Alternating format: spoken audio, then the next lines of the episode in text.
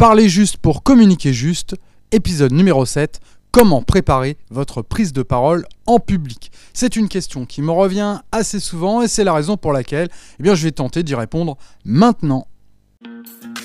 Bonjour et bienvenue. Parlez juste pour communiquer juste, le podcast pour vous aider à devenir performant dans vos prises de parole.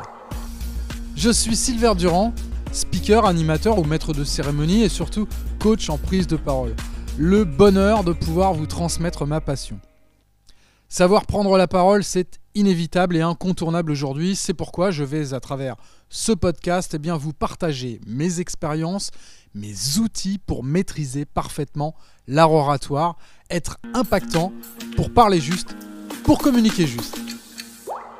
Comment préparer une prise de parole en public? On ne devient pas un bon orateur du jour au lendemain. Cela demande un minimum d'entraînement, notamment lorsque la timidité est l'un de nos traits de caractère. L'éloquence est un exercice délicat, néanmoins essentiel dès lors qu'on est amené à encadrer une équipe par exemple.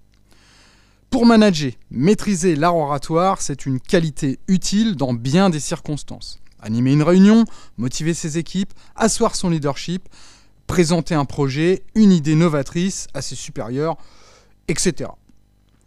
L'enjeu est de taille. Imposer ses idées et sa personnalité via des prises de parole devant des interlocuteurs n'adhérant pas forcément d'emblée à vos positions, ce qui permet de construire un crédit personnel et d'asseoir un certain leadership auprès de vos collaborateurs tout le monde n'est pas forcément à l'aise dans ces moments-là. Pour communiquer efficacement, le discours en lui-même est important. Mais les conférenciers le savent. La gestuelle, l'attitude, le ton employé sont autant d'éléments intrinsèques à une bonne communication orale. Ils concourent tout autant, sinon plus, à faire passer le message. Pour que le message passe vertébralement, il est primordial de travailler certains aspects de la prise de parole en public. On pourrait qualifier ces aspects de prérequis, bien avant le jour J, avant de les maîtriser parfaitement. Alors d'abord, pour présenter sa prise de parole en public, il faut développer la confiance en soi. Ça c'est sûr, c'est le B.A.B.A., le fondement d'une certaine aisance relationnelle et puis d'une manière plus générale d'une communication interpersonnelle épanouie. Pour être à l'aise avec les autres, il faut avant tout être à l'aise avec soi-même. Alors pour cela, il est nécessaire de savoir se détacher du regard des autres, de regagner sa propre confiance. Cela passe par un travail euh, sur son affirmation de soi. Répétez vos points forts, les qualités sur lesquelles vous pouvez vous appuyer sans hésiter. Deuxième point, listez les petites et les grandes réussites. Elles sont autant d'appuis qui aideront à regagner confiance en vous. Bien sûr, vous laissez le droit à l'erreur. C'est ainsi que l'on apprend. Ensuite, commencez par oser prendre la parole. Lorsqu'on se sent à l'aise avec ses interlocuteurs, c'est tout de suite mieux. Je vous conseille de procéder par petites touches. Le challenge se transformera en plaisir et induira de plus gros défis oratoires. Dans la préparation à la prise de parole en public, il faut impérativement également apprendre à mieux gérer son stress, votre stress. C'est un ennemi redouté, mais c'est aussi votre meilleur allié. Ainsi, le trac généré par une prise de parole en public, c'est l'expression d'une appréhension, d'une peur, sans doute de décevoir, ou de ne pas être à la hauteur. Cela dénote donc un certain respect des personnes à qui l'on doit s'adresser. Appréhender une présentation en public est ainsi plutôt bon signe.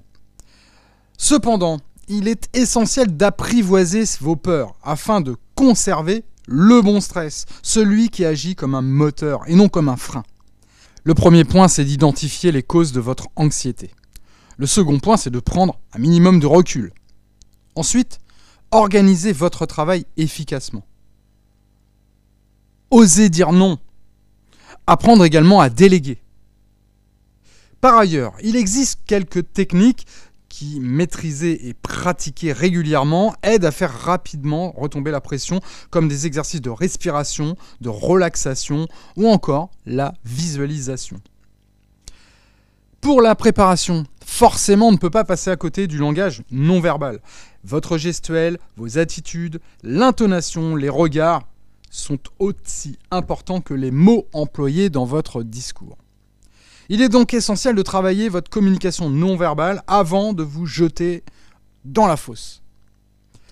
Alors lors de votre intervention, il faut veiller d'abord à garder les deux pieds bien ancrés au sol. Évitez de se reposer sur une seule jambe.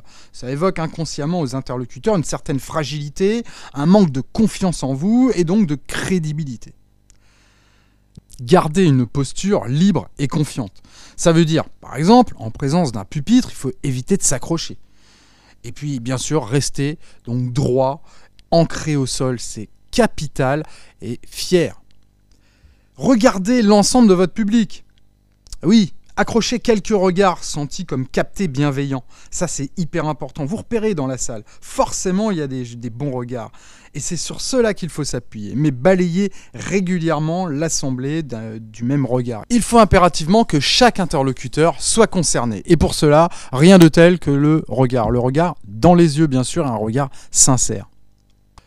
Pensez à utiliser vos mains lorsque vous prenez la parole. Il est important de les utiliser pour illustrer vos propos, pour y mettre de la cohérence et puis pour garder toute l'attention du public également. Dans votre préparation, il faut aussi vous entraîner à parler, parler clairement et suffisamment fort pour être entendu de tous. Et pour cela, eh bien rien de tel que de s'approprier le lieu de votre intervention. Faites en sorte que tout le monde vous entende parfaitement, du premier rang jusqu'au dernier. Une fois le non-verbal maîtrisé, il est temps de se pencher sur la communication verbale parfaire votre expression orale. La diction, le vocabulaire, les tournures de phrases. Alors ça commence par une excellente élocution. Faire pour cela quelques exercices afin de parfaire votre diction. Apprenez à poser votre voix et bannir absolument tous les mots parasites, les e, les donc, les alors, les voilà, etc. Apprivoiser les silences et en faire une véritable arme de persuasion. Utilisez un vocabulaire adapté à vos interlocuteurs. Parlez simplement. Utilisez des phrases, des formules simples. La simplicité, c'est ce qu'il y a de plus sûr pour que tout le monde puisse bien vous comprendre. Préférez des phrases plutôt courtes plutôt que des phrases à rallonge dont on perd rapidement le sens. Donnez du rythme et de la vie à votre intervention. Il faut aussi veiller à toucher vos interlocuteurs, et eh bien tout simplement en jouant sur la carte émotionnelle. Être à l'écoute de votre public, attitude, regard, expression faciale, de manière à repérer le moindre signe de décrochage, de non-compréhension pour que vous puissiez rectifier le tir rapidement. Il s'agit enfin de structurer votre intervention. Cela peut paraître évident, mais une allocution qui parle dans tous les sens ou mal adaptée en termes de durée, de fond et de forme n'aura que de chances d'aboutir à une adhésion du public.